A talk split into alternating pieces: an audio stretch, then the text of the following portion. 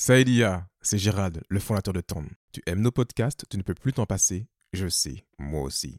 Nous avons mis en place l'abonnement participatif et j'y crois énormément. C'est toi qui décides du montant de ton abonnement. Cela peut être 50 centimes, 1 euro, 5 euros ou plus. Le montant est libre. Pour ce faire, c'est très simple. Il suffit de cliquer dans la description des épisodes sur le lien LibéraPay. À très vite. Merci de ton soutien et bonne écoute.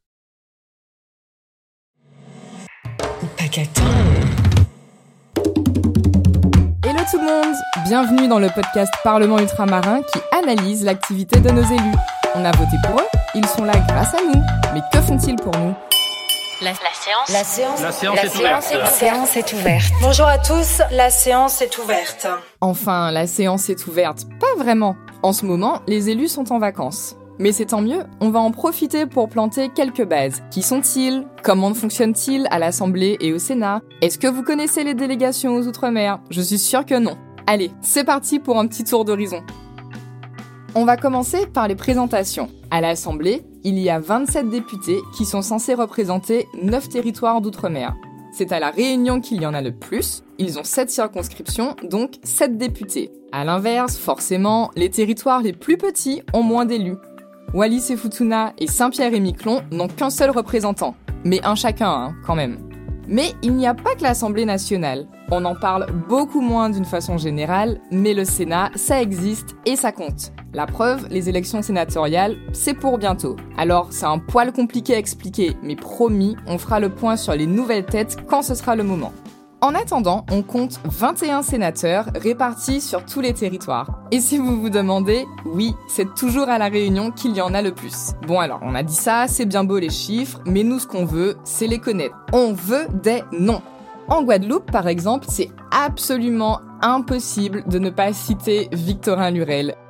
Et si je devais voir la chose du petit canton de l'univers que sont les Outre-mer, vous aurez tout à euh, reprendre. Par exemple, des critères de pénibilité. Quand 14-15% des Français de l'Hexagone partent à partir euh, de ces critères de pénibilité, il n'y a que 1% en Guadeloupe, 1% en Martinique, 2% à La Réunion, et je ne parle pas des autres euh, territoires.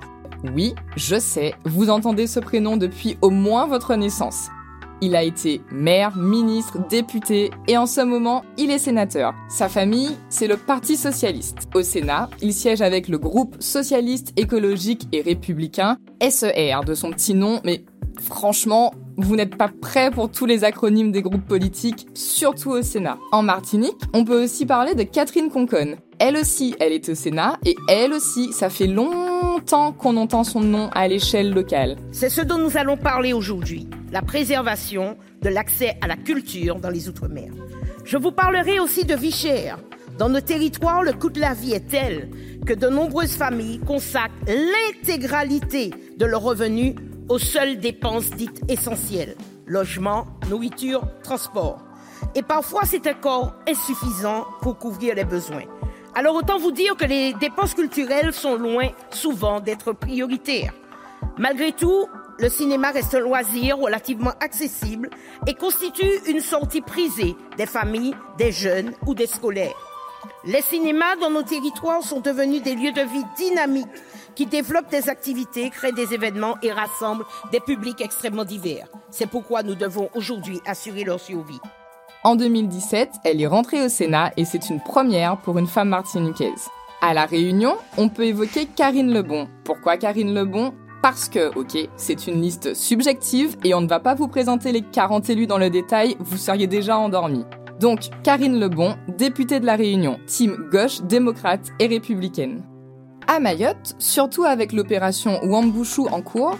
Hum, attendez, ne me dites pas que vous n'avez pas entendu parler de Wambushu.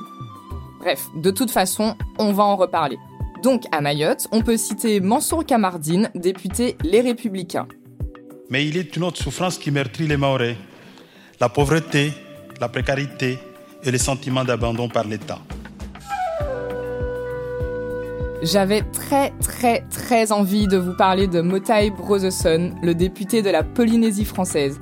C'est lui qui a imposé à l'Assemblée ses chemises à fleurs et franchement, ça tranchait avec les vestes sombres. C'était lui, le président de la délégation aux Outre-mer. mais il a été élu en mai président de la Polynésie française et il a passé le relais à David Riemann. Ma question s'adresse au ministre de la Santé, M. Brown. Monsieur le ministre, on entend beaucoup parler de, la désertification médicale dramatique qui progresse dans l'Hexagone. On entend aussi souvent parler de l'état de santé déclinant des populations souvent précaires, compris petit à petit de l'accès aux services publics du soin. On oublie par contre souvent de préciser que les plus grands déserts médicaux de France se trouvent à des milliers de kilomètres d'ici, en Guyane et à Mayotte. Je vous en parlais déjà à la même période il y a un an de ça, dans un courrier. Je suis ravi d'avoir enfin l'occasion de vous parler de vive voix, monsieur le ministre. Lui, c'est un des deux députés de la Guyane. Ça ne fait pas si longtemps que ça qu'il est en politique, et c'est même la première fois qu'il est élu à l'Assemblée. En plus de son mandat, il va donc devoir gérer cette fameuse délégation aux Outre-mer. Bon, ok, ça fait trois fois que je parle de la délégation aux Outre-mer, c'est le moment où on fait une pause pour vous dire ce que c'est. En vrai, ça va durer 10 secondes. Pour la faire très courte, à l'Assemblée nationale, c'est un groupe d'une cinquantaine d'élus de tous bords politiques. La droite avec les républicains, le parti d'Emmanuel Macron Renaissance, les différents partis de gauche, socialistes, la France insoumise, les écologistes, les communistes, et c'est la même chose au Sénat, même s'ils sont moins nombreux.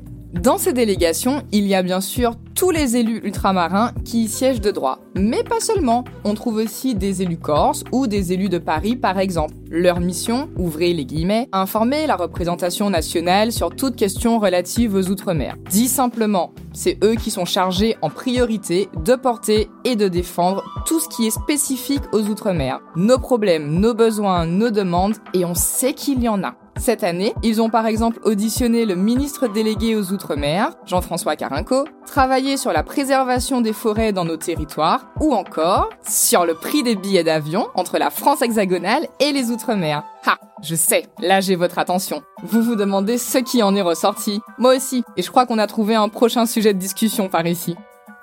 Fin de la parenthèse, revenons-en à nos élus. On a fait Guadeloupe, Martinique, Guyane, Mayotte, La Réunion, la Polynésie. Ah bah il manque la Nouvelle-Calédonie. On en a beaucoup parlé ces dernières années parce qu'ils avaient quand même un petit enjeu, savoir si, oui ou non, ils devenaient indépendants. Spoiler alerte, ça n'a pas été le cas. Conséquence, ils ont toujours des élus, deux au Sénat et deux à l'Assemblée. Pour être très honnête, ce n'est pas ceux qu'on entend le plus pendant les séances mais on peut quand même citer Philippe Frogier, sénateur Les Républicains. On a fait un tour presque complet des territoires ultramarins. Il en manque deux, les deux plus petits et les deux plus lointains, mais ce n'est pas une raison pour les oublier. En premier, Saint-Pierre-et-Miquelon. Au Sénat, c'est son sénateur Stéphane Artano qui préside la délégation aux Outre-mer. Et enfin, le dernier, Wallis et Futuna, où on peut citer le député Renaissance Michael Esseo. Voilà, on a fait l'appel et tout le monde a répondu présent. Les élus font leur rentrée d'ici la fin du mois. Ils ont déjà un gros programme, mais nous on va choisir le nôtre. Je suis assez curieuse de voir ce dont on va parler. Et voilà, c'est tout pour aujourd'hui, la séance est suspendue. N'hésitez pas à nous faire des retours sur les réseaux, à nous mettre 5 étoiles et à partager autour de vous pour faire entendre les voix ultramarines.